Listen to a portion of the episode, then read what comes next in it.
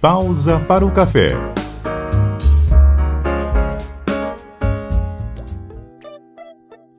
Olá, nossa pausa de hoje é para refletir sobre o que e como estamos vivendo no país. Eu sou a Karina Quadros e o tema de hoje do podcast Pausa para o Café é uma viagem sem volta do Brasil. Para essa conversa, eu convidei duas pessoas que têm experiências de vida no exterior. Osana dos Santos Moraes Barbosa. Tenho 27 anos, sou jornalista por formação, moro em Lisboa, em Portugal. Aqui eu atuo como auxiliar de ação médica, que é como cuidadora de idosos no Instituto das Forças Armadas, em Oeiras, que é próximo a Lisboa, mais ou menos 20 minutos. Estevão Rafael Fernandes. Antropólogo, não entrego minha idade, professor da Universidade Federal de Rondônia, falando com vocês diretamente de Porto Velho. E eu preciso começar essa conversa comemorando, junto com a Osana, rondoniense que mora em Portugal desde 2019, a vacinação contra a Covid-19. Você está vacinada? Sim, eu tomei as duas doses da vacina. Tomei em janeiro, dia 21, e tomei agora dia 10 de fevereiro.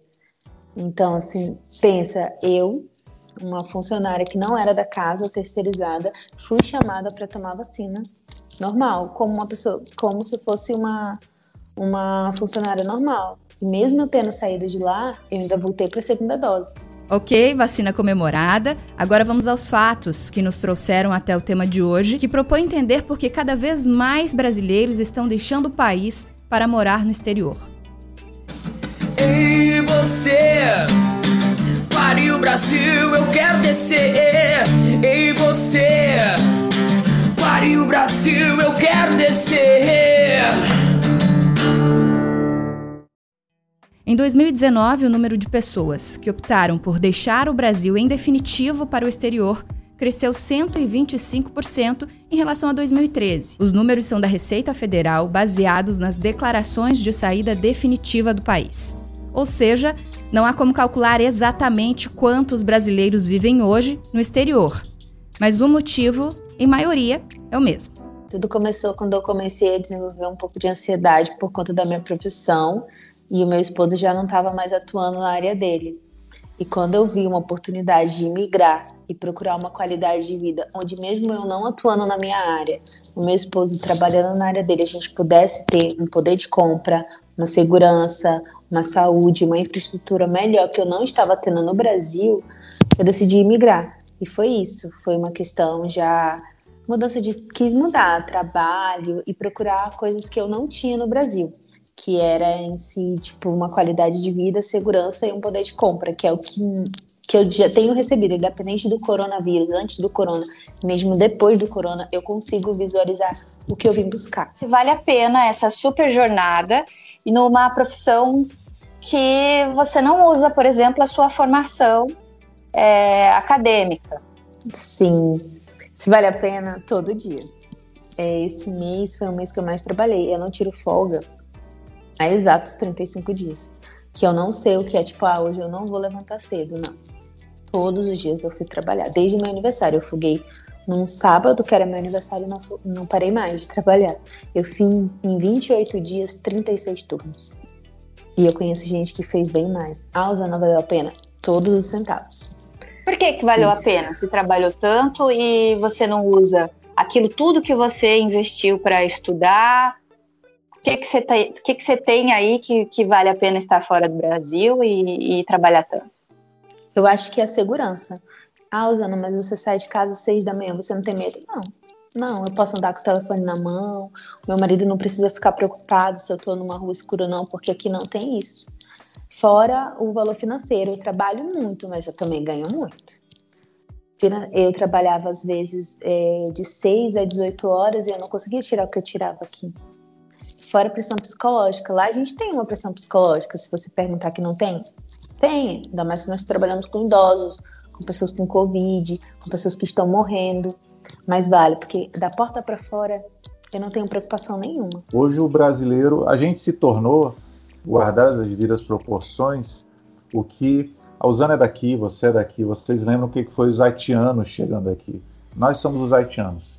O dinheiro está perdendo valor, o real está caindo em, em, larga medida para enriquecer o que sustenta o governo, o agronegócio. É fantástico para algumas pessoas você ter a, na, o dólar a seis reais, você vive de exportar soja, sabe? Ah, e daí que o trabalhador. Eu estava ali vendo outro dia um noticiário falando sobre preços de gasolina. Aqui no interior você já tem gasolina a mais de seis reais. Então, assim, é um dólar o preço da gasolina, cara. Um país que produz, um país que tem pré-sal. Então, assim, a gente se tornou haitiano, a gente se tornou venezuelano, a gente se tornou párea. A gente se tornou. Eu lembro que há alguns anos, no, no auge da crise venezuelana, os colegas de Roraima diziam assustados como é que você tinha médicas e professoras vindo para Roraima se prostituir. A gente é aquela pessoa que tem uma mão de obra extremamente qualificada que está topando limpar chão de McDonald's no Canadá, entendeu? E isso, essa, migra essa, essa imigração de mentes, o Brasil está perdendo cabeças e o Brasil está perdendo mão de obra qualificadíssima. Não é aquele pobre coitado, não é como era nos anos 90, que a gente via aquelas novelas da Globo, o cara lascado do interior de Minas Gerais, tentando ganhar a vida na, com um coiote atravessando ele na fronteira do México. Não é mais isso que a gente tem. A gente tem pessoas com doutorado, pós-doutorado, graduação, anos de experiência na área, que estão dispostos a abrir mão de tudo que construíram aqui, porque não suportam mais viver numa insegurança. Eu sou brasileiro que ganha em dólar no exterior. Além de viver uma crise de reputação, o Brasil enfrenta o seu pior momento na pandemia. É o segundo país com mais barreiras de entradas no exterior por causa da variante brasileira do coronavírus. Embora ainda não fique atrás dos Estados Unidos no total de mortes, o país já é campeão mundial de novos casos. Logo que eu tomei a primeira dose da vacina, eu comuniquei para os meus familiares, eu falei assim, eu queria muito que vocês pudessem tomar a vacina também, porque o que me deixa triste é porque a visão que eu tenho é que parece que não tem coronavírus no Brasil. As pessoas saem, elas se divertem, elas têm uma vida normal. A gente tem uma coisa maravilhosa que boa parte da Europa não tem, que é o SUS. A gente tem uma coisa maravilhosa que é o ensino público, gratuito, acessível a pessoas pobres. A gente tem Uh, por mais sucateadas que estejam, a gente tem um ensino básico gratuito também. O que que falam do Brasil aí? Os próprios portugueses falam, que horror, como que as pessoas estão morrendo e vocês não... Por isso que vocês gostam de estar aqui, né? Porque aqui pelo menos vocês conseguem sobreviver. Carlinhos, eu sempre perguntar hoje, se eu pudesse, ó, se você puder ir para qualquer lugar, ganhar metade do que você ganha, cara, eu ia, de boa, porque assim, é a segurança da família, a gente está grávido. Imagina só eu ter um bebê nascendo daqui a seis meses, sem saber se o, o menino ou a menina vai ter um, vai ter, vai ter o privilégio de poder viver. Eu costumo dizer que alguns dias são melhores que outros. Tem dias que eu olho e falo assim, não acredito que eu tô aqui. Mas tem dia que eu falo, graças a Deus que eu tô aqui, porque eu não me arrependo. Eu conversei com a imigrante brasileira Osana Moraes, cuidadora de idosos em Portugal, mas jornalista por formação no Brasil. E também com o antropólogo e professor da Universidade Federal de Rondônia, Estevão Fernandes. Esse podcast é uma produção de Karina Quadros, com a participação especial do cantor e compositor rondoniense João Marcos Pancotti. Oi, eu sou o João estou passando aqui para desejar para você um ótimo dia e também desejar para todos nós dias melhores hoje, dias melhores sempre. Dias melhores para sempre. Dias melhores para sempre. Dias melhores, valeu! Pausa para o café.